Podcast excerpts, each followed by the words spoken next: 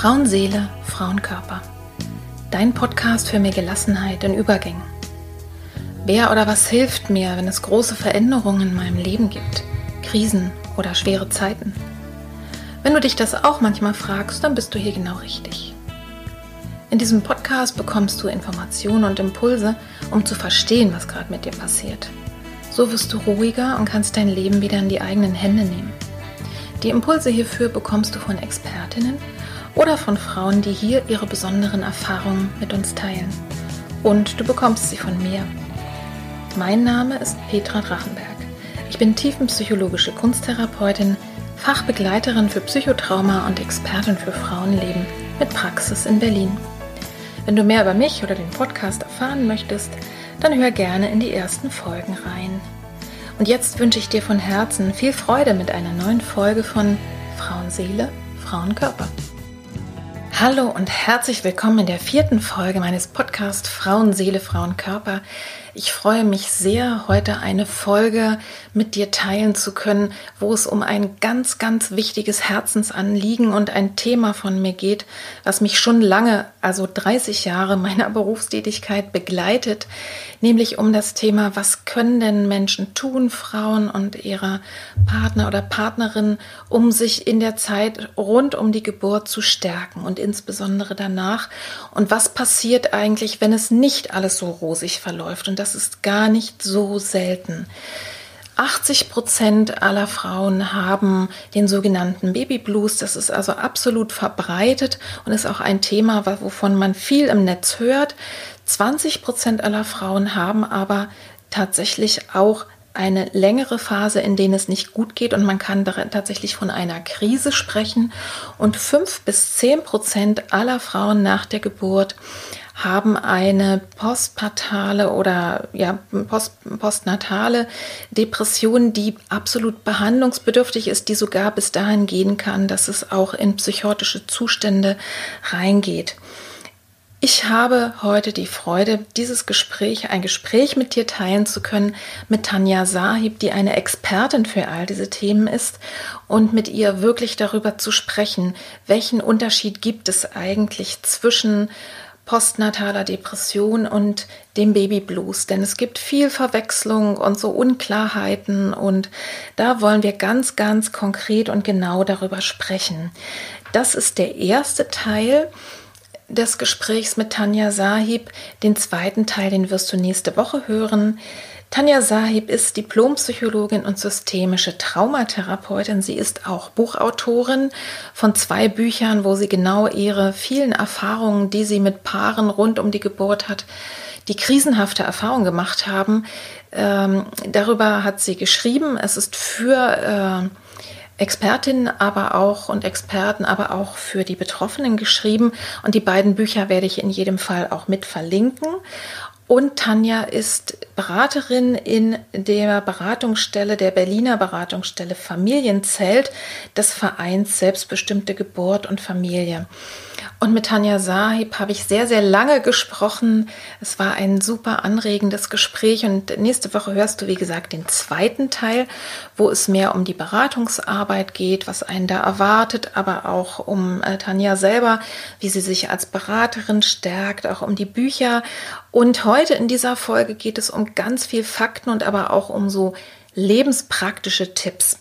Also, ich habe sie als erstes gefragt, wie, unterscheiden, wie unterscheidet sich der Babyblues von einer Krise und wie unterscheidet sich die wiederum von einer behandlungsbedürftigen Depression. Dann kommen wir darüber ins Gespräch, was Tanja Familien rät vor der Geburt, um eine Krise nach der Geburt möglichst zu vermeiden. Und dann sprechen wir darüber, wie sich Mütter und Väter nach der Geburt stärken können, um gut in die Lebensphase reinzukommen. Und Tanja ist so herrlich pragmatisch und so ganz, ganz praktisch bedingt. Wir reden also ganz viel über Schlafen, Essen, Duschen und so ganz normale Sachen. Und man soll es nicht für möglich halten, wie wichtig solche Dinge sind, um Krisen zu verhindern. Also darüber erfährst du auch etwas. Und dann berichtet sie über etwas, also erzählt ganz viel und ich spreche auch ein bisschen aus meiner Praxis, reden wir über Rituale. Das heißt, wenn es bei deiner Geburt schwierig war, du vielleicht gar nicht ganz da sein konntest durch eine teilweise oder Vollnarkose oder du eine so schwierige Geburt hattest, dass du mit ganz anderen Themen beschäftigt warst und dein Baby gar nicht richtig wahrnehmen konntest. Also wenn so dieses Begrüßungsritual und das erste Bonding nicht stattfinden konnte, was kann man denn da tatsächlich tun? Ich habe Anja nach zwei und drei praktischen Tipps gefragt und da erzählen sie sehr ausführlich und sehr berührend darüber, was man wirklich tun kann, welche heilsamen Rituale es gibt. Und ich war wirklich sehr, sehr berührt davon. Und ich möchte mit dieser Folge ganz besonders allen Mut machen, die gerade vielleicht in diesem Erleben drinstecken oder die Angehörige sind von Menschen, von Frauen, die eben nach der Geburt in eine Krise, in eine Depression womöglich gerutscht sind, dass es nicht ewig so bleibt. Das geht vorüber und man kann immer noch etwas tun. Und das ist auch das, was Tanja auch äh, wirklich so aus ihrer Praxis auch bestätigen kann. Es ist manchmal ein langer Weg, aber es ist nie zu spät, all diese Sachen, die bei der gesunden und ungestörten Geburt einfach quasi von alleine passieren, nachzuholen.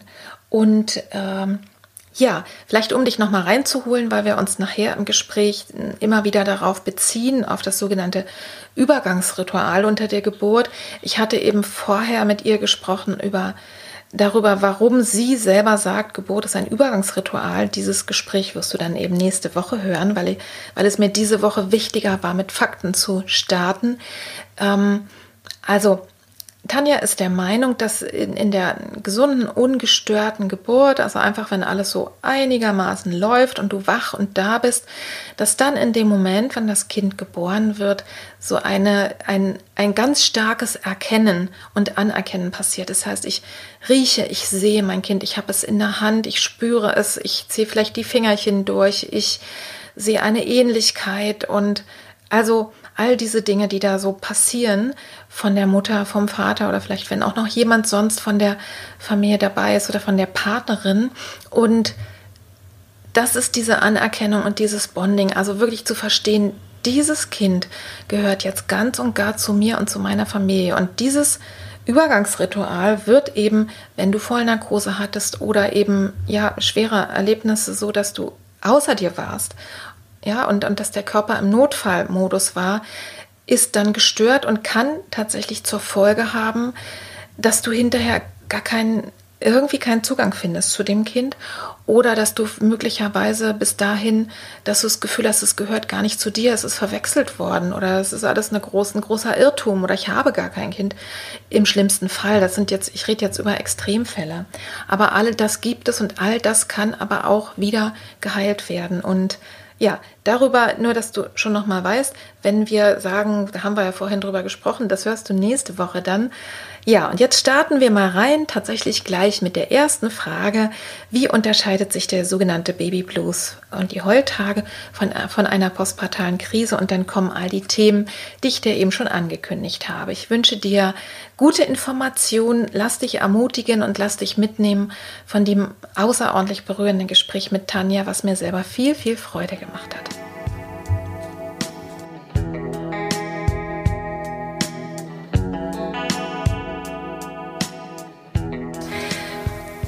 Du bist ja eine ganz besondere Spezialistin, was eben auch psychische Krisen betrifft, ne? Äh, rund um die Geburt. Und es gibt viel Unklarheit, wenn es so um Traurigkeit und starke Gefühle oder auch Kraftlosigkeit nach der Geburt geht.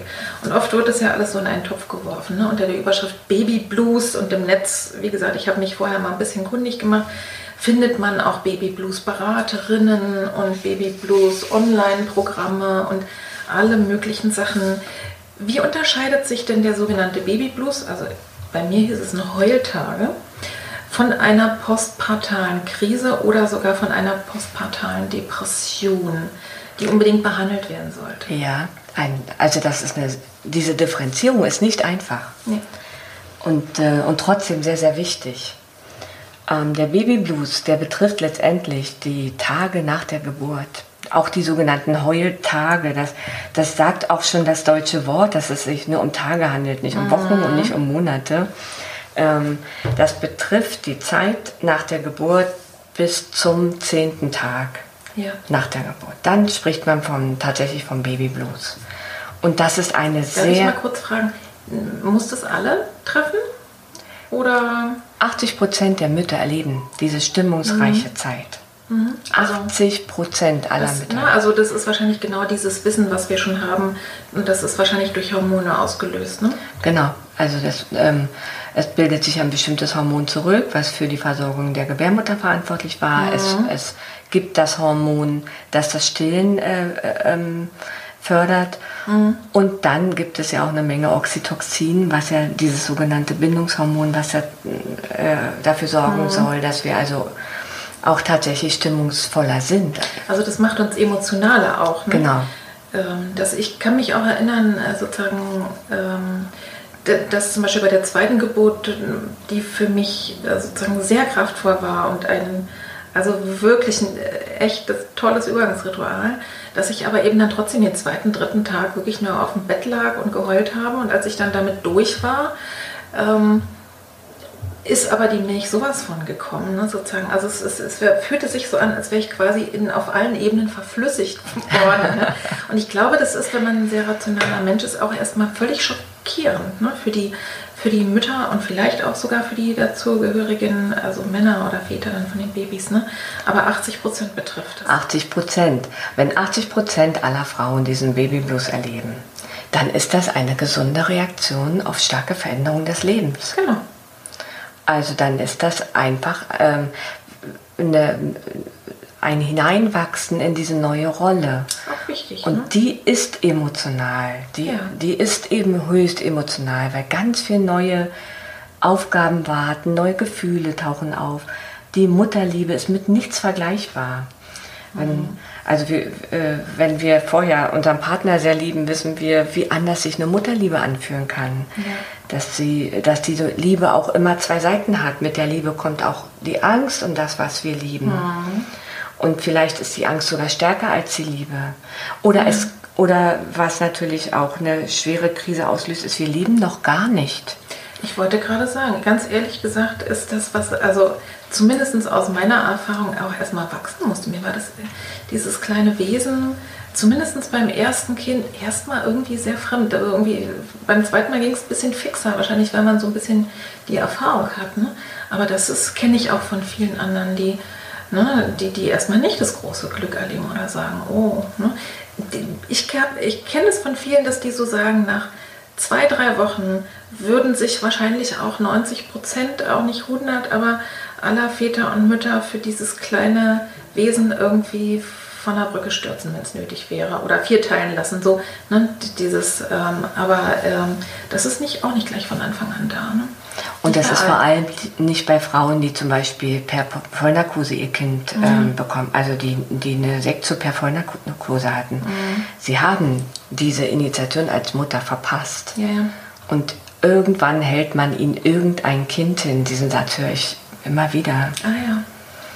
Und es braucht sehr lange, sehr langes Bemühen, zu erkennen, oh, das Kind hat ja meine Ohrenform oder mhm. ach, der große C, der sieht aus wie bei mir. Also das ist mein Kind. Ja. Und überhaupt erst, also dieser, dieses Erkennen des Kindes als das eigene, das kann, das kann Wochen und Monate dauern.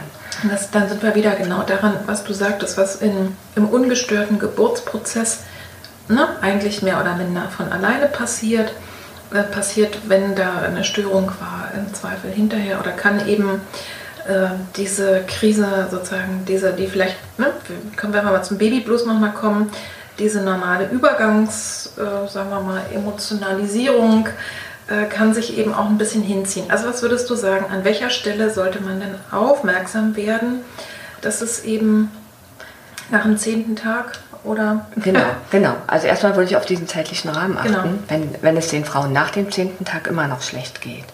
Nun gibt es aber die postpartale Depression, die sich so schleichend aus dem Babyblues heraus entwickeln kann. Mhm. Und dann gibt es aber auch, man spricht also von dieser postpartalen depressiven Episode im, innerhalb des ersten Lebensjahres des Kindes. Mhm. Also es kann sich auch später entwickeln. Von diesen 80 Prozent können also ich sage jetzt mal so Zahlen aus meiner Erfahrung, ja. können 10% schleichend in eine äh, psychische Krise rutschen. darf ich mal gleich nachfragen, weil das ja sicherlich interessant für die Leute, die es hören und denken, betrifft es mich oder nicht. Ähm, heißt es, ich habe ne, die zehn Tage vielleicht äh, ganz normal geweint oder war ein bisschen aufgelöst, dann wird es wieder besser. Dann bin ich so in so einem, weiß ich nicht, in so einem von außen betrachteten Normalzustand, der dann Stück für Stück schlechter wird? Ist das sowas, dass es, dass es wirklich dann zunehmend äh, die Emotionen äh, schlechter wird? Oder wie würde man es beschreiben? Ja, also es müssen einige Faktoren dazu kommen. Mhm. Also es muss, muss zum Beispiel, ähm, also ich könnte jetzt eine Menge Faktoren aufzählen, ich, ich beschränke mich mal auf wenige. Ja. Eine nicht, äh, ein nicht unterstützender Partner, Isolation also äh, viele Frauen, gerade wir hier in Berlin, sehen sehr viele junge Frauen, die weit weg von ihren Herkunftsfamilien leben, mhm. die also kein, kein Famili keine familiäre Unterstützung haben oder vielleicht noch gar nicht richtig in dieser Großstadt angekommen sind, weil sie äh, dem Mann folgten, der aus beruflichen Gründen nach Berlin gezogen ist. Mhm. Isolation ist ein ganz großes Thema. Du sprichst jetzt aber nicht über Symptome, sondern über sozusagen auslösende Faktoren. Auslösende Faktoren. Okay, verstehe. Da war ich jetzt gerade auf einem anderen Dampfer. Hm? Mhm. Auslösende Faktoren dafür, dass es nicht besser wird. Dass es nicht besser wird. Okay. Ähm, Schlaflosigkeit, ein ganz großes Thema. Wenn also die Mütter nicht mehr schlafen können, aus unterschiedlichen Gründen. Ja. Alle können nicht schlafen, weil das Baby noch keinen Tag- und Nachtrhythmus kennt und nachts oft wach ist. Aber den meisten gelingt es nach der nach dem Stillen oder Füttern des Babys wieder einzuschlafen. Mhm. Und dann gibt es aber Frauen, die also nachts sich quälen und Gedanken schleifen lassen, sie nicht schlafen. Oder die, die Erwartung, es lohnt ja gar nicht einzuschlafen, das Baby ist gleich wieder wach. Und das, ja. und das folgt also eine immer schlimmere Phase der Schlaflosigkeit. Das kann in die Depression führen. Mhm. Und das ist das, wo du sagst, es geht, könnte schleichend da so reinführen. Dass du merkst, ne, vielleicht bin ich nicht wieder so richtig sozusagen äh, in meine Kraft gekommen und dann kommen ein paar Belastungssachen noch vielleicht hinzu. Genau. Ne? Eine schwierige Geburt oder eben ne, keine gute Unterstützung oder was auch immer. Sorgen wahrscheinlich auch, könnte ich mir vorstellen. Ne? Ähm, und sozusagen dann setzt so ein Kreislauf ein. Ja, ich, ich, denke auch, wenn man nicht schlafen kann, dauerhaft, das ist einfach, wissen ja alle Eltern auch, das kann einen schon fertig machen. Aber das, da gibt es noch Unterschiede, ne? dass man eben dann doch mal reingleiten kann. Oder du liegst im Bett und hast Gedankenschleifen und äh, kannst eben aus dem Grund nicht schlafen. Genau. Dann gibt es noch viele andere Faktoren. Also mhm. diese hormonelle Umstellung, mhm. die steckt manch einer weg und manch einer reagiert sehr sensibel darauf und das kann auch anhalten. Mhm. Stillprobleme können auch ähm, die Krise verstärken. Mhm. Nicht, Stillen ist auch ein Prozess, der erlernt werden muss. Also ich setze noch mal an äh, bei dieser Unterscheidung von Baby Blues. Da hast du ja schon gesagt, es betrifft eben wirklich 80 Prozent aller äh, Frauen nach der Geburt eines Kindes und dann diesem, sagen wir mal, einer postpartalen Krise bis hin zu einer postpartalen Depression. Ähm, und du hast mir letztens auch Zahlen gesagt, wie viele Frauen äh, sind denn betroffen von so einer postpartalen Krise und vielleicht sogar einer postpartalen Depression? Also ich denke, es sind bis zu 20 Prozent der Frauen betroffen mhm. von einer postpartalen Krise, psychischen Krise. Und ähm, ungefähr 10 Prozent entwickeln eine mittelschwere bis schwere Depression. Mhm. Also das ist dann was, was man im Grunde genommen äh, behandeln sollte. Das sollte man psychiatrisch behandeln mhm. oder begleiten. Ich arbeite ja mit einer Psychiaterin zusammen, die mhm ähm, der ich relativ schnell die Frauen schicke, wenn ich das Gefühl habe, Worte erreichen die Frauen nicht mehr, mhm. weil mein Werkzeug sind Worte. Ja. Und ähm, die Psychiaterin, die verschreibt als allererstes eine Haushaltshilfe, darüber können wir später nochmal reden. Also ja. die, die, verschreibt als allererstes praktische Unterstützung ja. und äh, bestellt aber dann die Frau mh, mm, relativ engmaschig ein, um mit ihr zu bereden, wann und ob, ob überhaupt und wann sie bereit wäre, Antidepressiva zu nehmen, zu, äh, mhm. äh, als Unterstützung zu sehen und, und anzunehmen. Ja. Also was ich auch wichtig finde im Zusammenhang mit Depressionen sowieso und insbesondere eben mit, mit äh, postpartalen Depressionen ist es mal so ein bisschen aus, diesem, aus dieser Tabu-Ecke rauszuholen. Es ist einfach mal ganz klar eine Stoffwechselstörung im Gehirn. Ne? Ausgelöst durch verschiedene Sachen. Also ich denke, wir sind ja so biopsychosoziale Wesen und das alles zusammen äh, macht es aus. Und genauso äh, geht der Weg auch wieder raus. Ne? Ja. Und ich denke, wenn man es verhindern kann, Medikamente zu nehmen, ist es schön.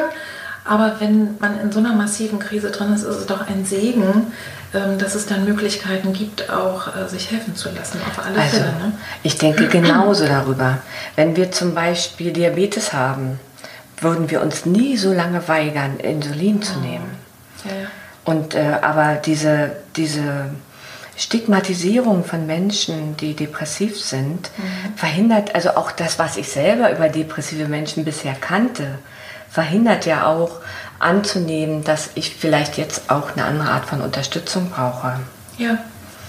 Ähm, darum ist der Kontakt mit ähm, mit einer Psychiaterin wichtig, um dann für sich immer wieder neu zu, äh, abzuwägen, kann, werde, kann ich diesen Weg gehen, was werde ich verändert sein durch die Medikamente. Mhm. Meine Psychiaterin sagt, wenn die Frauen sagen, ja, die Medikamente verändern aber doch mich völlig, dann sagt sie, die Depression hat dich verändert. Die Medikamente ja. verhelfen dir dazu, wieder du selbst zu sein. Ja, ja. Das ist eben, also ich denke, da muss noch ganz viel passieren und ähm, ist auf alle Fälle gut. Wo würdest du denn sagen, jetzt vielleicht, manchmal ist es ja so, dass es vielleicht die Frau gar nicht unbedingt selber merkt, aber vielleicht die Angehörigen, die Freunde, möglicherweise auch der Mann. Wo sollte man dann wirklich richtig hellrig werden? Also und, und dann nicht abzuwarten, bis die Frau irgendwie freiwillig mitkommt, sondern sagt, komm, ich nehme dich jetzt hier unter den Arm, wir gehen mal vielleicht sogar zusammen zu einer Beratung. Wo würdest du sagen, sollte man, sollte man einfach richtig hellhörig werden? Mhm. Sehr wichtige Frage. Also vom Gefühl, also es fühlt die Familie schon, schon eine ganze Weile. Mhm. Ähm, äh, zum Beispiel der Mann kommt nach einem langen Tag nach Hause, die Wohnung sieht genauso aus, wie er sie morgens verlassen hat. Ja. Das gibt es, glaube ich, bei ganz normalen, gesunden Frauen auch, aber erzähl weiter. Ähm, die Frau sitzt da, kann sich nicht bewegen, hat vielleicht nicht mal geduscht, hat auch nichts gegessen oder nur ja. sehr wenig. Das ist zum Beispiel was, wo, wo man so. Äh, man so das äh, Gefühl hat, dass die ist so ganz elend irgendwie auch. Ne? Mhm. Genau. Äh, hat aber vielleicht gar keine Worte dafür. Also wenn der Mann sie fragen würde, was ist mit dir los, sagt sie, ach nichts. Mhm. Und letztendlich aber sieht sie wirklich so, so elend ist ein gutes Wort, so elend aus. Ähm, es gibt Frauen, die reden aber darüber, aber finden kein Gehör. Ja. Ähm, weil das ist schwer auszuhalten, wenn jemand sagt, mir geht es sehr, sehr schlecht.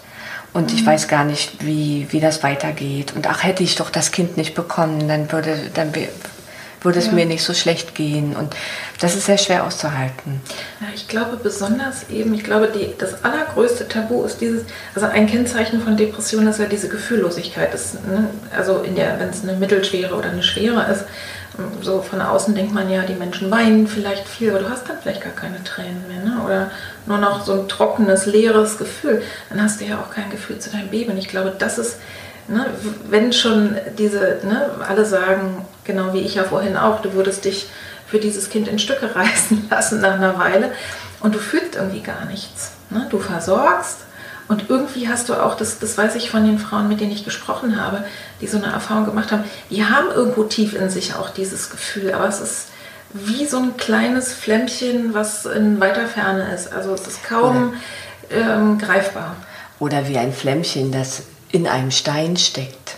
Ja. Aber weil die Frau erstarren ja wie ein Stein. All ihre mhm. Gefühle sind ja in ihnen. Ja, ja. Sie haben nur äh, keinen Zugang dazu, weil mhm. alles so erstarrt und versteinert ist. Mhm. Aber das heißt, also hellhörig werden, wenn ich, wenn ich spüre, das fühlt sich wie erstarrt an. Ich glaube ja, man kann auch in sich selber spüren, also wenn man selber ähm, so merkt, man fühlt sich dann auf einmal ganz unwohl. Also mir geht es schnell so, wenn ich mit depressiven Menschen zu tun habe, dass ich selber das so im Bauch merke. Mhm. Ja? Also und das vielleicht mal zuzulassen. Und ich denke aber, das ist wahrscheinlich für dich so eine Selbstverständlichkeit. Aber wenn die Frauen sich wirklich trauen, darüber zu sprechen, dass sie sich manchmal vorstellen, ne, sie hätten kein Kind oder wenn sie nicht da wären. Also tatsächlich Suizidgedanken. Das ist vielleicht jetzt mal wichtig für die Frauen, die das denken, aber nicht aussprechen, die es vielleicht zuhören, ne, bei solchen Gedanken. Oder ich gehe mit meinem Kind, weil ich kann es auch nicht alleine lassen. Ähm, ne, oder ich würde, ich würde jetzt einfach, ich würde es niemals tun, aber ich denke beispielsweise, wenn ich jetzt mit dem, mit dem Auto weiter geradeaus fahre, dann wäre wär alles gut. Natürlich ist das sehr schwer auszuhalten, das zu hören. Mhm. Aber letztendlich glaube ich, wer das aussprechen kann, hat dem Gedanken die Macht genommen. Ja. Und deshalb ist so wichtig, auch darüber reden zu dürfen. Mhm. Es gibt sehr gute Partner, die hören zu und die, also ich hatte ich hat, hab mal ein paar in der Begleitung gehabt, da hat die Frau wirklich solche Sachen erzählt. Ja. Sie möchte sich umbringen, weil sie es nicht mehr aushält. Mhm. Diese Suizidgedanken, die treten ja nicht auf, wenn man so gerne sterben möchte, sondern mhm. weil man diesen Zustand, wie er jetzt ist, nicht aushalten kann. Genau. Und der Mann saß neben mir und sagte, ja, sie hat mir das alles erzählt, aber ich kenne sie doch. Ich weiß, ich weiß, dass, äh, dass, dass sie das schafft. Also er, der war mhm. so, der war so eine gute Ressource, ja. weil er diese Gedanken ausgehalten hat und Zuversicht mhm. vermittelt hat. Ja, das ist gut. Ne? Und ich denke auch, das ist eben wichtig zu wissen, das ist ja dann auch noch so schuld- und schambehaftet, zu wissen, es ist einfach eine riesengroße Not und ganz, dann ganz normal sachlich damit umzugehen und zu sagen, da ist jetzt Hilfe Not. Und ich denke, wenn es richtig massiv ist, also bei schwersten Depressionen, ne, das merkt man, da, da, funktioniert der Alltag ja auch nicht mehr. Da kannst du die Frau auch nicht mehr alleine in der Wohnung lassen. Das wäre also äh, fahrlässig auch, das Baby. Ne? Da gibt es ja mittlerweile eben auch sogar, wenn es sozusagen was richtig schlimm ist, ja auch gute, zu sagen, Mutter-Kind-Stationen, ne? also psychiatrische äh, Krankenhäuser. Äh, da, da möchte ich wirklich auch für werben. Wenn es wirklich eben an der Stelle ist, da ist man gut versorgt und, und äh, sozusagen, ich finde es auch gut, früher sind ja, ich glaube vor, weiß ich nicht, 10, 15, 20 Jahren ne, ist die Frau ins Krankenhaus gekommen und das Baby war dann äh, zu Hause und wurde von der Oma oder vom Vater oder von sonst wem betreut. Das hat, ist natürlich wieder dann, ne, das hat dann dieses Gefühl des Versagens und sich nicht binden können wahrscheinlich erst recht nach oben gebracht. Aber heutzutage ist es ja sehr häufig so, ich vermutlich nicht immer, aber sehr häufig so, ne, dass es Stationen gibt. Kennst du dich da aus? Ja, es gibt ja hier in Berlin ähm, in Weißensee sechs Betten für, für Mütter mhm. mit Kindern und in, in, in Zehlendorf drei Betten für mhm. Mütter mit Kindern. Ja, ja. In, in ähm, Reinickendorf. Also es gibt es gibt ja. äh, und ich glaube deutschlandweit auch. Ne? Deutschlandweit. Das ist glaube ich der Behandlungsansatz Nummer eins bei schweren Depressionen. Bei schweren Depressionen oder sogar bei Psychosen. Also manche schwere Depression kann sich sogar kann eine psychotische Richtung nehmen. Und der Verlauf einer Psychose ist aber so galoppierend. Mhm. Also so, das geht so rasant, dass, dass es jedem auffällt. Ich wollte gerade sagen, da ist wahrscheinlich dann, würde es wahrscheinlich selbst der Nachbarin auffallen. Und Psychose, nur, nur kannst du mal für, für die Nicht-Profis nochmal sagen, das heißt, man hat eine andere Wahrnehmung als Man hat die eine andere Wahrnehmung, Welt. man hat wahnhafte Gedanken. Genau. Ähm, tatsächlich, also eine Frau sagte mal zu mir, in meinem Kopf ist alles verrückt. Ja. Und sie äh, und, und diese Doppeldeutigkeit, mhm. wie man, als ob man ein Möbelstück verrückt oder als ob ja. alle Gedanken ver, verrückt im, im ja. deutschen Wortsinne sind, drückt das ziemlich gut aus. Also mhm. es bleibt den Frauen auch selber nicht verborgen. Ja. Und das wiederum macht Angst. Also letztendlich entsteht ja auch die Psychose aus sehr viel Angst und dann mhm. wird die Angst sozusagen so ganz galoppierend. Ja, und das heißt, da ist es wirklich gut, dass dann da auch sichere Räume sind. Ich komme mal wieder ein bisschen so zurück zum, also für, für mich war das jetzt wichtig, diese äh, sagen Minderheit, wobei es ist, ich finde 10% von allen Frauen ist nicht wirklich eine Minderheit, das ist eine große Gruppe von Frauen und du kannst davon ausgehen, jede von uns kennt wahrscheinlich eine betroffene Familie. Vielleicht haben wir es nur nicht so mitgekriegt. Also ich finde wichtig, da wirklich die Ermutigung zu sagen, hol dir Beratung, hol dir Hilfe, hol dir Therapie, wie auch immer und auf welchem Weg. Und was ich, was ich jetzt an der Stelle gerade noch mal äh, schon mal sehr empfehlen kann, sind deine beiden Bücher. Die werde ich auf alle Fälle auch ähm, verlinken und wir kommen nachher auch noch mal äh, sozusagen darüber ins Gespräch. Aber da, fähr, da erfährst du wirklich sehr viel mehr und sehr viel genauer und in der Tiefe äh, die Hintergründe all dieser Geschichten. Ich komme mal zu dem sozusagen, zu den anderen 90 Prozent äh, oder überhaupt vielleicht nochmal zu allen. Was rätst du denn Familien vor der Geburt? Also auch wenn vielleicht, sagen wir mal, bis dato alles in Ordnung war, alles ist schön, man hat jetzt auch keine große Sorge. Was rätst du denn Familien vor der Geburt, um möglicherweise so eine Krise überhaupt zu vermeiden? Also dass es gar nicht erst dahin kommt. Mhm. Das ist eine wichtige Frage. Also letztendlich ähm, gilt das für jede Frau zu gucken, wer könnte mich unterstützen, wenn es mir schlecht geht. Mhm. Also so eine, eine mentale und tatsächlich auch praktische Vorbereitung darauf, mhm. falls es mir schlecht geht, wer ist dann an meiner Seite? Mhm. Wen kann ich relativ schnell mit in mein schlingerndes Boot nehmen? Ja. Das ist äußerst wichtig. Mhm. Und das ist insbesondere wichtig für Menschen, die schon mal mit depressiven Krisen auf starke Lebensveränderungen reagiert haben. Mhm. Also jetzt auch wenn Sie noch kein Kind hatten, aber Auszug aus dem Elternhaus, Beginn des mhm. Studiums oder Beendigung eines Studiums. Also mhm. immer, da sind wir wieder bei den Lebensübergängen, immer bei bestimmten Übergängen im Leben ja. etwas ähm, traurig oder mutlos darauf zu reagieren, mhm. ist ja vielleicht auch normal. Ja.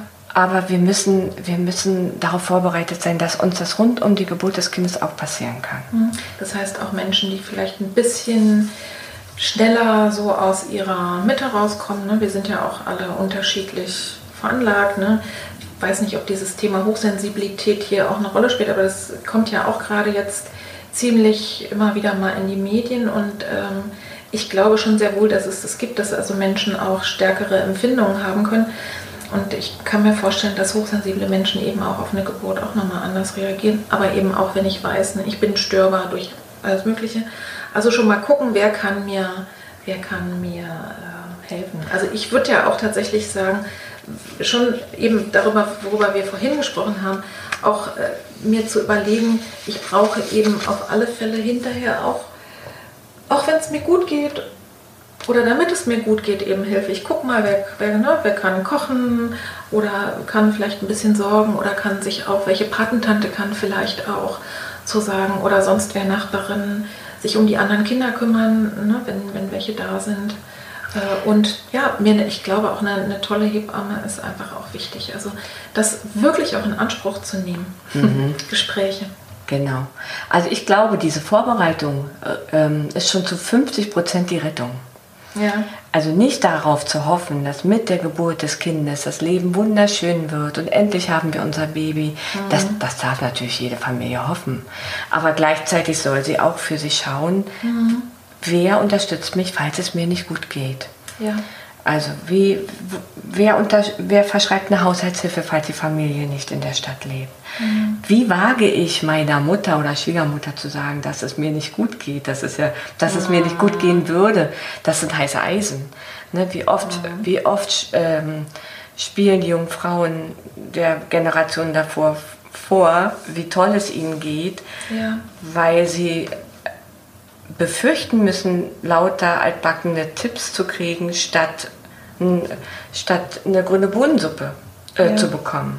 Ich kann mir ja auch gut vorstellen, äh, das weiß ich eben auch von einigen Gesprächen, ich glaube, ich werde wahrscheinlich als Oma, die ich noch nicht bin, aber auch wahrscheinlich so schnell wie möglich dann dieses Baby sehen wollen und ne, sozusagen in die Familie kommen. Und ich könnte mir aber vorstellen, wenn Paare auch sagen, wir brauchen erstmal einen schonenden Schutzraum, wir wollen jetzt keine 20 Leute zu Besuch haben und nicht ne, alle Tage auch noch für andere sorgen, wir sagen euch Bescheid. Also dass man auch äh, sozusagen solche Sachen schon mal vorher verabredet und damit rechnet. Ja.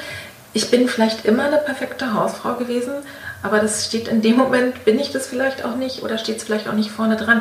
Also dass man im Grunde genommen schon im Vorhinein ganz viele Sachen auch abspricht ne? und guckt. Äh, also genau, Besuch ist ein großes Thema. Ja, das kann also, ja ein Megastress sein. Ja. Ähm, wenn der wenige Besuch, die besten Freunde und die nahesten Verwandten bei der Königin am Bett vorbei defilieren würden, ganz kurz. Mhm mit, Dann dürfen Sie.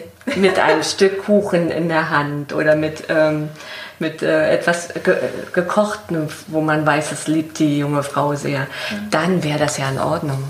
Also, aber auch die anderen in dem sozialen Umfeld müssen mit also kriegen mit, da hat sich was verändert. Ja. Und ähm, wir müssen uns darauf einstellen und wir müssen auch der jungen Familie ihren Schutzraum lassen für die erste Zeit. Absolut, ne? also ist vielleicht nochmal wichtig für die, äh, sagen wir mal, Mütter und Großmütter und sonstige. Was rätst du denn äh, jetzt den Leuten mal angenommen, die haben sich alle super vorbereitet und so weiter. Und wie können sich denn aber Mütter und Väter nach der Geburt stärken, um gut in die neue Lebensphase zu kommen? Wir, haben, wir sind ja schon ein bisschen drauf gekommen, aber fällt dir da noch was ein? Also was vielleicht gut ist äh, für die Väter und Mütter nach der Geburt. Ja, es kommt darauf an, was sie für eine Krise haben. Ne? Also ja, wenn, ich gehe mal davon aus, sie haben erstmal gar keine Krise. Sie haben einfach ein Kind geboren und das ist irgendwie normal anstrengend. Schön. Ich bin so bei der präventiven Geschichte okay, gerade. Okay. Also das Wichtigste ist, dass das Paar miteinander abspricht, wie sie schlafen. Mhm. Und äh, wer wann wo schläft. Also zum Beispiel, es gibt Paare, die, die haben so eine Art Schichtdienst in der Nacht. Die erste Hälfte der mhm. Nacht übernimmt die Frau, die zweite Hälfte der Nacht übernimmt der Mann oder umgekehrt. Also das Thema Schlaf, um nicht in eine Erschöpfungsspirale zu geraten. Ja ist ein, ist ein ganz wichtiges Thema. Oder kann eine Frau zu ihrer Freundin gehen und dort äh, ihr das Baby in die Hand drücken und äh, so eine Art Schlafbesuch machen? Ja. Äh, sich, sich hinlegen und schlafen, während die Freundin mit dem Baby spazieren geht oder sich mhm. in einem anderen Raum aufhält. Für mich ist das Schlaf das, der, der Schlaf das Allerwichtigste. Das o, ne? Also ich denke auch, was ich auch manchmal mitkriege, ist, ähm, dass die, dass dann irgendwie letztlich beide nicht schlafen. Ja? Also der Mann, weil er ein schlechtes Gewissen hat und aber klar stillen kann er ja nicht. Ne? So und dann irgendwie auch immer mit wach ist. Ähm, also dass man sich einfach gut abspricht. Ich denke, das muss man einfach auch gucken oder von mir aus auch im Wechsel, keine Ahnung, nachts zuständig. Ich konnte allerdings eben, selbst wenn ich im Nebenraum war, wenn das Baby geweint hat, ich bin immer wach gewesen. Aber zumindest, wenn ich dann wusste, mein Mann kümmert sich und er bringt es mir halt zum Stillen und dann ist er auch wieder raus konnte ich dann irgendwie aber auch wieder so abmatten. Also das muss man einfach ausprobieren. Ne? Genau, das kann in jeder Familie unterschiedlich sein. Ja. Da, da, da, muss die Familie äh, ganz individuelles Modell entwickeln. Ja. Schlafbesuch finde ich auf alle Fälle auch äh, super, also tatsächlich. Oder was ich auch häufig verschreibe, ist, dass ähm, die Eltern sich gegenseitig einen Schlaftag schenken am mhm. Wochenende. Ähm, also dass, äh, dass der Mann auch mal am Sonntag ausschlafen darf und ja. vielleicht auch länger im Bett liegen und mal die eine, eine dicke Wochenzeitschrift lesen kann und dass die Frau diesen Tag am Samstag kriegt oder so ja. gerade am Wochenende, ne? dass sie dass sie einander auch was schenken. Ja. Was äh, viel besser ist als andere Geschenke. Denn es, es gibt ja diese Spirale von, ne, wer macht mehr und ne, wer hat hier die schlechtere Karte gezogen. Ne? so dieses, dass man sich gegenseitig das Leben schwer macht. Und ich denke auch, das ist äh, ist schade drum. Ne? Darum, mhm. darum geht es auch gar nicht. Und das leisten ja. letztlich auch alle viel. Männer sprechen halt nicht so gerne drüber, aber ich weiß, dass sie sich alle Gedanken machen und äh, sozusagen gerade da beruflich irgendwie eben auch versuchen, äh, gut zu sein, damit halt die Kohle auch rankommt. Das ist zwar irgendwie so konservativ wie nur was, aber es ist einfach die Realität. Ne? Das wird sogar konservativer, wenn ein Kind geboren ja, ist. Natürlich. Weil der Mann ja. plötzlich ähm, eine Familie ernähren muss. Mhm. So, also das ist der Schlaf, das ist das Essen und das Duschen, so ganz normale Sachen. Mhm. Manche Frauen kommen nicht zum Duschen, weil das Kind äh, nicht vom Arm will. Und ja. inzwischen, mir hat äh, eine Klientin vorige Woche ähm, ein Bild geschickt von so einem Plaste-Tragetuch. Mhm. Wo, wo, man das Baby beim Duschen an sich Genau, wo man so, sozusagen mit dem Baby. Oh. Deshalb, Besser, besser wär, als nichts, aber. Besser wäre, die Frau findet mal jemanden, der, ja. der, der sie in Ruhe im Bad äh, Körperpflege betreiben kann, lassen kann, weil das ist auch fürs Wohlbefinden einfach wichtig. Genau, also da kann ich mich auch noch super gut erinnern, dass ich wirklich gefiebert habe, dass mein Mann nach Hause kommt. Ich konnte tatsächlich die Kinder, ich mochte die auch nicht aus der Hand legen, also ich habe sie gerne an mir dran gehabt, aber ich brauchte dann wirklich diese zehn Minuten oder Viertelstunde, das war nicht lange, Bad, Tür zu, Baby raus, keiner um mich herum, um mich überhaupt mal wieder selber zu spüren. Genau. Und um mich auch, ja, also tatsächlich so, ist, ich glaube, das muss alles nicht lang sein. Aber mir mal bewusst zu werden, ich bin auch alleine wieder ich. Oder wer bin ich eigentlich ohne dieses es ist ja auch in gewisser Weise ist eine Geburt ja auch wiederum eine schmerzhafte Trennung von dem, was neun Monate zu mir gehört hat und davon sich zu verabschieden und wieder so zum, zum Ich zu finden. Ne? Ich das finde ich einen sehr schönen Gedanken. Tatsächlich geht es ja wirklich um diesen Wechsel von Verschmelzung mit dem Baby ja. und aber auch äh, noch seine eigene Identität spüren. Ja. Und manche Krise erwächst daraus, dass die Frau sagt, wer bin ich überhaupt? Und ja. bin ich überhaupt noch was anderes außer die, die, die stillt, die, die versorgt? Wer bin ich? Mhm. Also deshalb, deine Frage war ja, was, was rate ich Familien? Ich rate auch Familien dazu zu gucken, welches Maß an Normalität können sie noch aufrechterhalten, mhm. was vorher wichtig war. Also mhm. können sie sich mit Freunden treffen, können sie bestimmte Rituale, zum Beispiel gemeinsames, ähm, gemeinsames Branchen, mit, also gemeinsames Frühstücken mit Familie oder Freunden, können sie das aufrechterhalten. Was mhm. kann in diesem Strudel der Veränderung überhaupt noch aufrechterhalten werden? Mhm. Wie ist das äh, von der Kraft her? Also gibt es neue Kraft oder nimmt es die Kraft? Das ja. Die Balance, ne? weil ich denke, also ich, ich, oder was ich erlebe oder auch so ein bisschen im Umfeld sehe, ist, entweder die Leute, die sozusagen so tun, als wäre gar nichts und sagen einfach, warum, Baby ist jetzt da, mache ich alles so wie vorher. Also wo das so ein bisschen runtergespielt wird, ne? Mhm. und äh, so wie schwanger ist doch keine Krankheit und warum soll ich denn ne, da irgendwie müder sein als sonst und dann ja, damit auch nicht klarkommen. Ne? Also dieses so tun, als wäre nichts und einfach so weitermachen. Und das andere Ende der äh, Fahnenstange ist dieses, wo dann sozusagen alles nur noch abgekapselt ist und heilig und ne, meine äh, und sozusagen keiner mehr rankommt, was auch so ein bisschen äh, unlebendig dann äh, sich anfühlt. Ne? Ich denke, dass klar, die, man soll seinen Bedürfnissen nachgehen, aber zu gucken, da so eine Balance auch zu finden, äh, irgendwie so einen guten Mittelweg und ja, ich glaube, man kommt ums Spüren nicht rum. ja. Was wichtig ist. Genau. Mhm. Ähm, wichtig ist noch gut zu essen. Ja. Wo soll die Kraft sonst herkommen? Und wichtig ist auch, sich zu bewegen. Ja. Weil eine depressive Episode beginnt ja immer mit so einer Art Erstarrung, Versteinerung. Mhm. Und da ist es äußerst wichtig, sich zu bewegen. Ähm, ich glaube ja, die, die postpartalen Krisen mhm. Haben ja eine sehr gute Prognose. Vielleicht deswegen, weil die Frauen sich zu viel bewegen. Sie haben ein Baby, mhm. sie ziehen das Baby an, sie gehen mit dem Baby raus. Sie müssen irgendwie auch. Ne? Sie müssen mhm. selber auch raus mhm. an die mhm. frische Luft, sie müssen ins Sonnenlicht, sie, sie müssen sich bewegen und das hat eine sehr gute Prognose. Mhm. Äh, ähm, jemand, der niemand anders versorgen muss, der bleibt vielleicht Tage oder Wochen lang im Bett. Mhm. Das kann sie, die kann eine Mutter nicht leisten. Sie muss sich bewegen. Mhm. Und das ist letztendlich auch ein Baustein, gesund zu bleiben oder nicht richtig krank mhm. zu werden. Also was ich ja auch absolut empfehle, klar, aber ich bin ja auch äh, unter anderem in der Familienbildung tätig, ist wirklich ab dem Moment, wo ich mich so gefunden habe, ne, auch wirklich rauszugehen und in Gruppen zu gehen, in Austausch festzustellen, ach, es geht den anderen auch so. ja, und du hast, dann hast du Bewegung, äh, dann hast du aber auch Kontakte, kannst mit anderen darüber sprechen. Also auch das finde ich ist so, so ganz, ganz niedrigschwellig äh, eine sehr heilsame Geschichte. Also einfach, wenn es irgendwo in deiner Nähe Gruppen gibt, Krabbelgruppen, Pick-up, sonst was, äh, da wirklich einfach in Kontakt zu gehen mit ja. anderen Eltern. Ne? Das ist auch ein wichtiger Baustein. Mhm. Ähm, weil du triffst, also du hast vielleicht Freunde, aber die sind nicht in der gleichen Lebensphase wie du. Ja. Die haben entweder schon viel größere Kinder oder noch gar keine Kinder. Mhm. Und all das, was du gerade erlebst, damit bist du so allein und isoliert. Mhm. Und diese, diese Gruppen von Müttern mit Kindern, die ungefähr ein Alter haben, mhm. ähm, bringen auch tatsächlich neue soziale Kontakte. Gerade gerade in so einer Großstadt wie Berlin, ja. kann es auch die Mütter dazu führen, einen ganz neuen Freundeskreis aufzubauen. Ja. Mit Kindern, die, die, die mit ihnen mitwachsen, sozusagen, die alle miteinander wachsen. Das kann eine große Beglückung sein. Und dann hast du in der Gruppe einfach auch immer noch eine größere Chance. Weißt du, kann ja sein, meine Freundin hat vielleicht sogar zur gleichen Zeit entbunden, aber vielleicht ist bei der alles ganz anders als bei mir. Und ich vergleiche mich und denke, alte Hacke, warum schläft dieses Kind durch und nicht meins?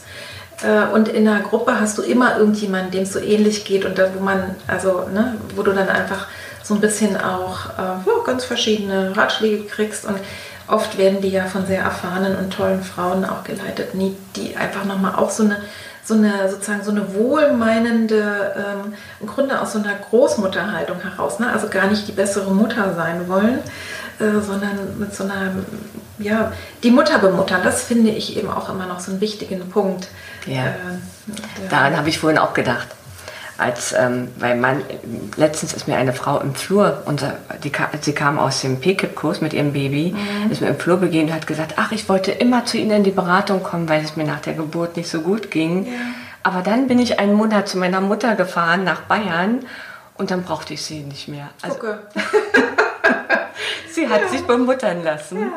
Und wer aber das nicht kann, der sollte für sich zu Hause gucken, wer kann mich denn hier in Berlin oder hier, wo ich gerade lebe, äh, bemuttern. Ich glaube ja auch, dass es auch dann, aber da muss man einfach gucken, aber auch so tolle Sachen gibt, wie äh, vielleicht sich wirklich mal so eine zarte, wunderschöne Massage zu gönnen. Ne? Wenn ich jetzt, äh, sagen wir mal, vielleicht nicht unbedingt in der, denke mal an der Wochenbettzeit, äh, wirklich sollte man sich schon und auch selbst sowas nicht machen, aber also einfach irgendwie so, äh, genau, dieses sich einfach ein bisschen selber verwöhnen. Ich gehe mal weiter. Wir sind, glaube ich, schon sehr lang und ich bin mir sicher, ich werde dieses Interview teilen, wenn nicht sogar dritteln. Aber das sind so spannende Themen, auf die wir kommen. Das gefällt mir sehr gut. Hast du denn, jetzt komme ich mal nochmal zu den Menschen, die jetzt sagen, okay, die Geburt war schwierig, die Geburt war vielleicht traumatisch, ich bin enttäuscht, mir geht es nicht gut. Also hast du ein oder zwei ganz praktische Tipps für Frauen und Familien, ja, wenn die Geburt nicht so schön war wie erwartet, vielleicht dieses Bonding, was du da, ne, das Begrüßen nicht geklappt hat und so ein bisschen aus dem Gleichgewicht sind. Kannst du da außer Beratung und sich um sich kümmern was empfehlen? Vielleicht ja. so kleine Rituale oder so? Ja, Rituale. Also dieses Übergangsritual können wir auch nachholen. Mhm. Diese Begrüßung kurz nach der Geburt. Und es gibt, äh, es gibt dieses Baderitual, das ist mal von einer ähm, schweizerischen Hebamme ähm, empfohlen und verbreitet worden. Ja. Die, äh, das hat natürlich so einen kleinen ritu rituellen Ablauf. Die, die Mutter geht in die Badewanne und der Partner oder eine gute Freundin oder die Hebamme reicht der Mutter das Kind und Mutter und Kind baden zusammen. Ja. Und dann hebt die dritte Person das Baby raus, wickelt es nur lose in ein Tuch. Die Mutter geht raus, wickelt sich nur lose in ein Tuch. Sie geht so na, nass und nackt ins Bett und der, die dritte Person legt das Baby auf die Brust. Ah, ja. Und sie erzählt dem Kind, wie sie sich die Geburt gewünscht hat mhm. und wie die Geburt, wie es geschehen ist. Ja. Und holt all das nach, was ihr versagt geblieben ist. Sie zählt also mal die Fingerchen durch und die Zehen. Sie schaut sich die Form der Ohren an. Und den Blick des Babys. Und wenn sie stillen kann, dann kann sie auch das Kind dann stillen. Mhm. Und das ist ein sehr, sehr heilsames Ritual. Wenn ich in meinen Beratungen von diesem Ritual so erzähle, wie ich jetzt es mhm. dir erzählt habe, dann haben die Frauen Tränen in den Augen. Ich wollte gerade sagen, ich bin auch sofort spontan ganz berührt. Ich glaube, das ist, kann man sich einfach gut vorstellen, wie, wie im Grunde genommen etwas sehr Einfaches so eine tiefe Bedeutung gewinnen kann.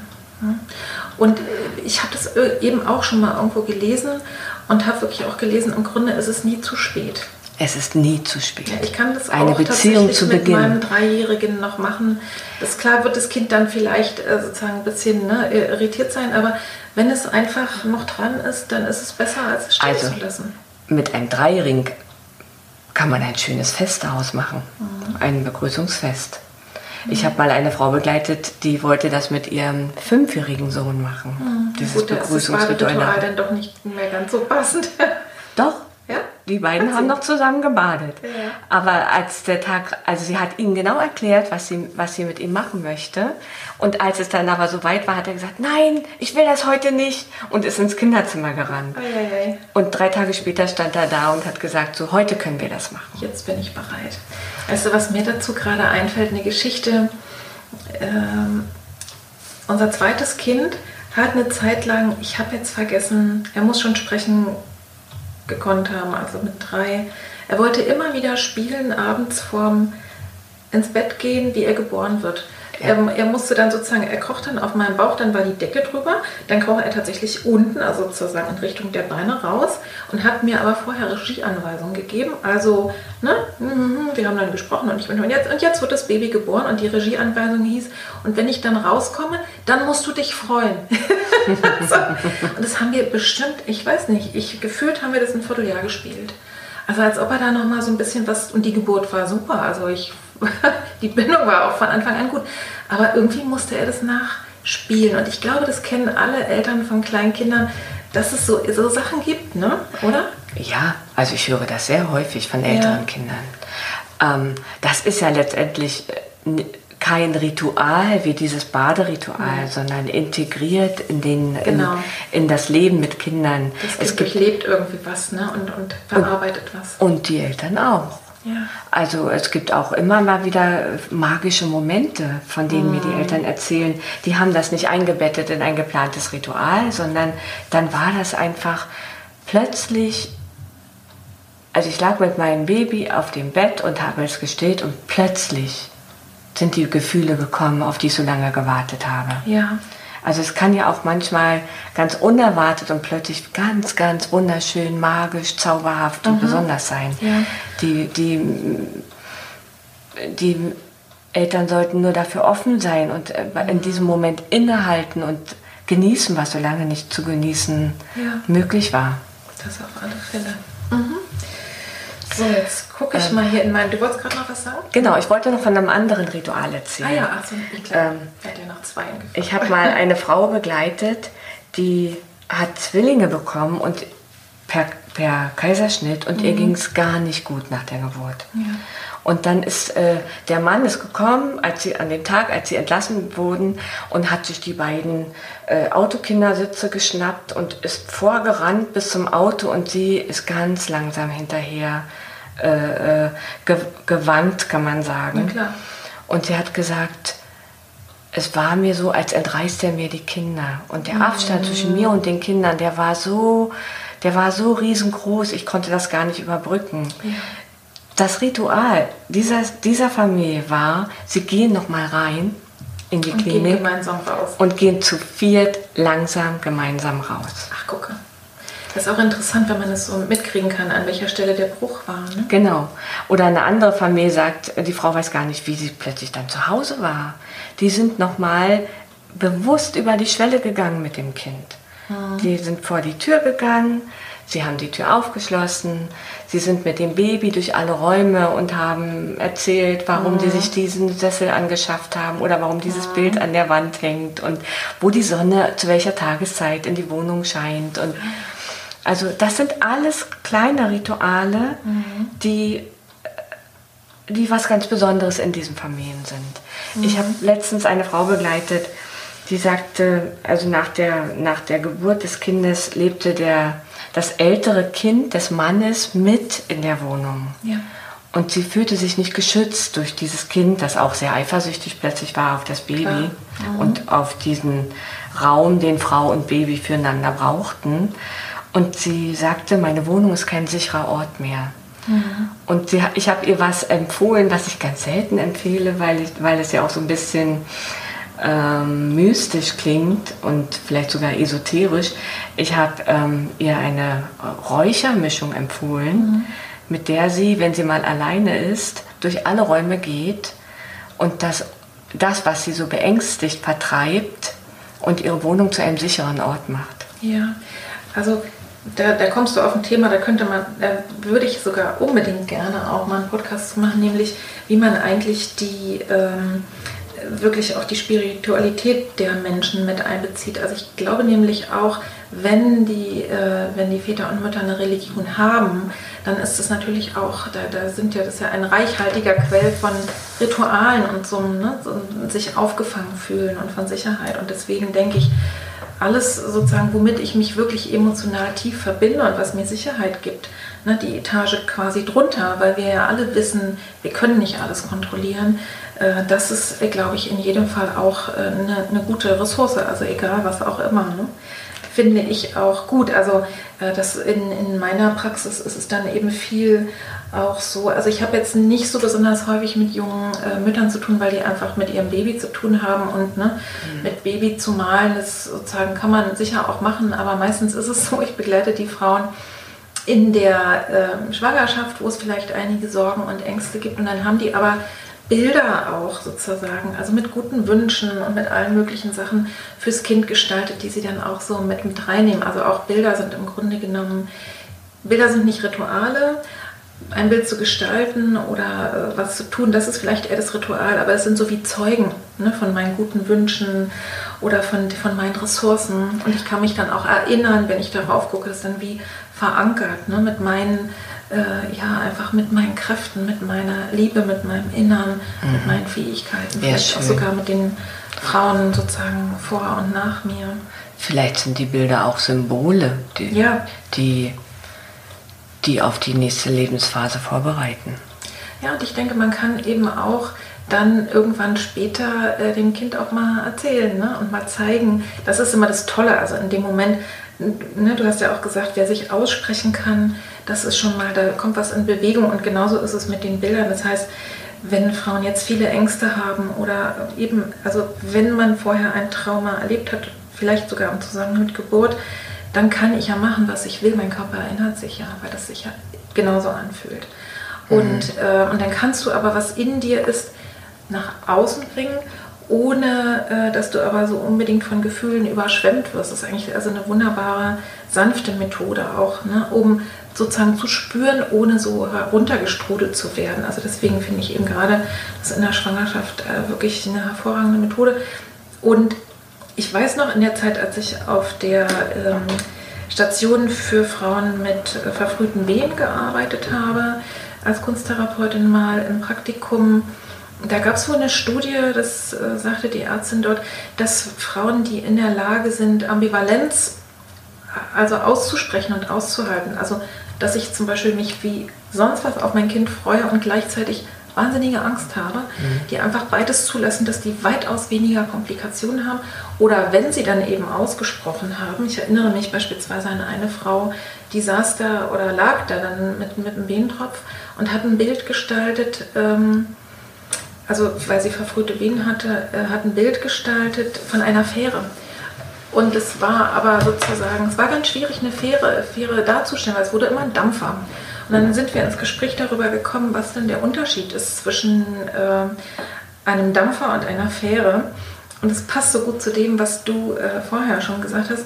Wir haben dann festgestellt, okay, ich fahre vielleicht nicht irgendwie nur mal so ein Stückchen weiter zum Kaffee trinken, sondern ich fahre in ein anderes Land und es ist vielleicht stürmische See und da sind vielleicht ganz andere. Ne? Also es ist eine sehr viel weitere Reise. Äh, und sich das bewusst zu machen. Und dann kam so nach und nach auch wirklich dieses sozusagen bei ihr an, ne, dass in einem bisher perfekten Leben das Kind auch perfekt reinpasste, aber welche Angst sie auch hatte, das zum Beispiel nicht genug schützen zu können.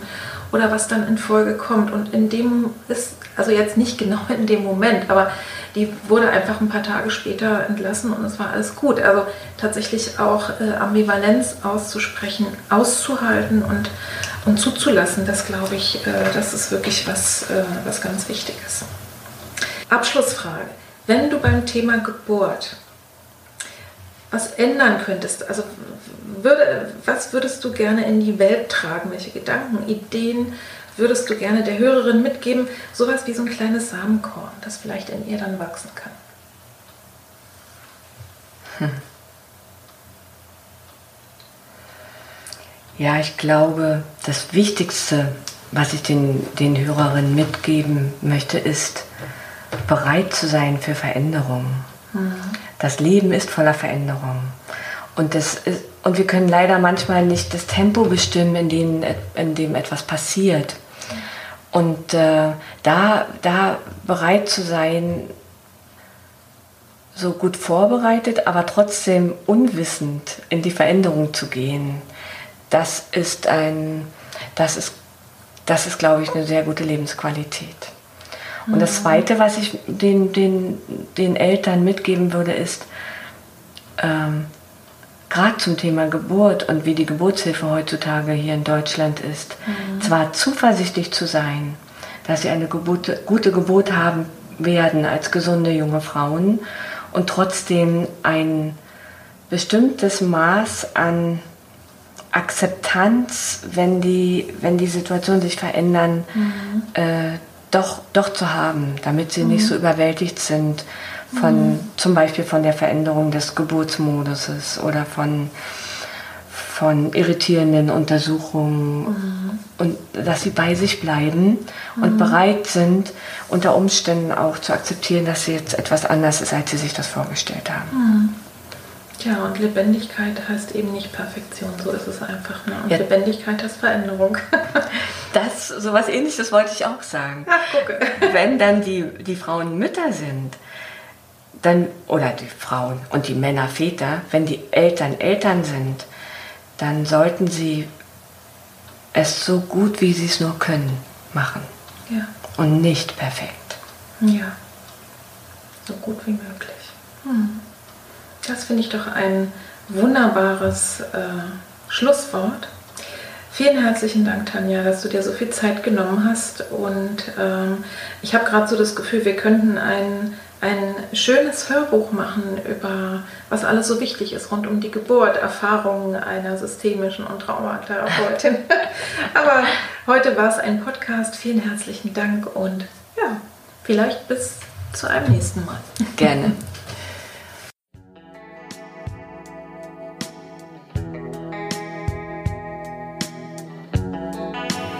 Ich hoffe sehr, dass dir diese Folge Mut gegeben hat, dass du ganz viel gelernt hast, dass du Ideen hast und Impulse bekommen hast, die dir wirklich gut helfen.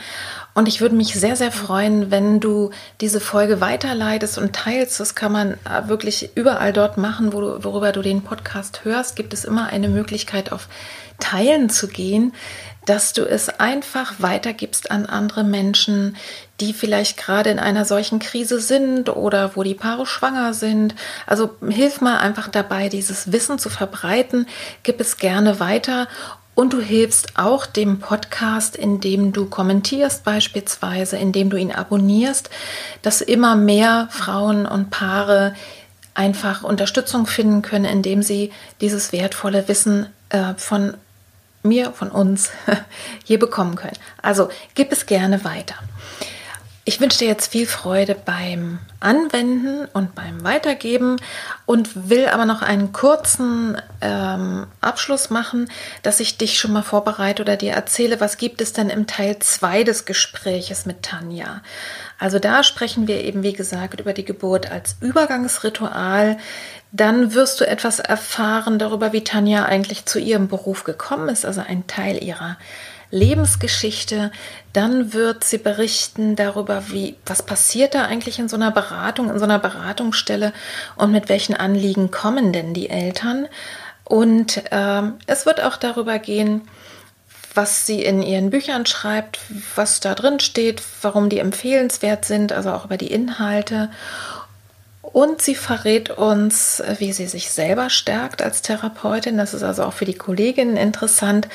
Und wir sprechen darüber, was eigentlich das Geheimnis einer guten Therapie ist. Also, du kannst dich freuen auf den Teil 2 des Gespräches mit Tanja Sahib nächste Woche. Und jetzt wünsche ich dir viel Freude. Hab eine schöne Woche. Viele liebe Grüße von Petra. Tschüss.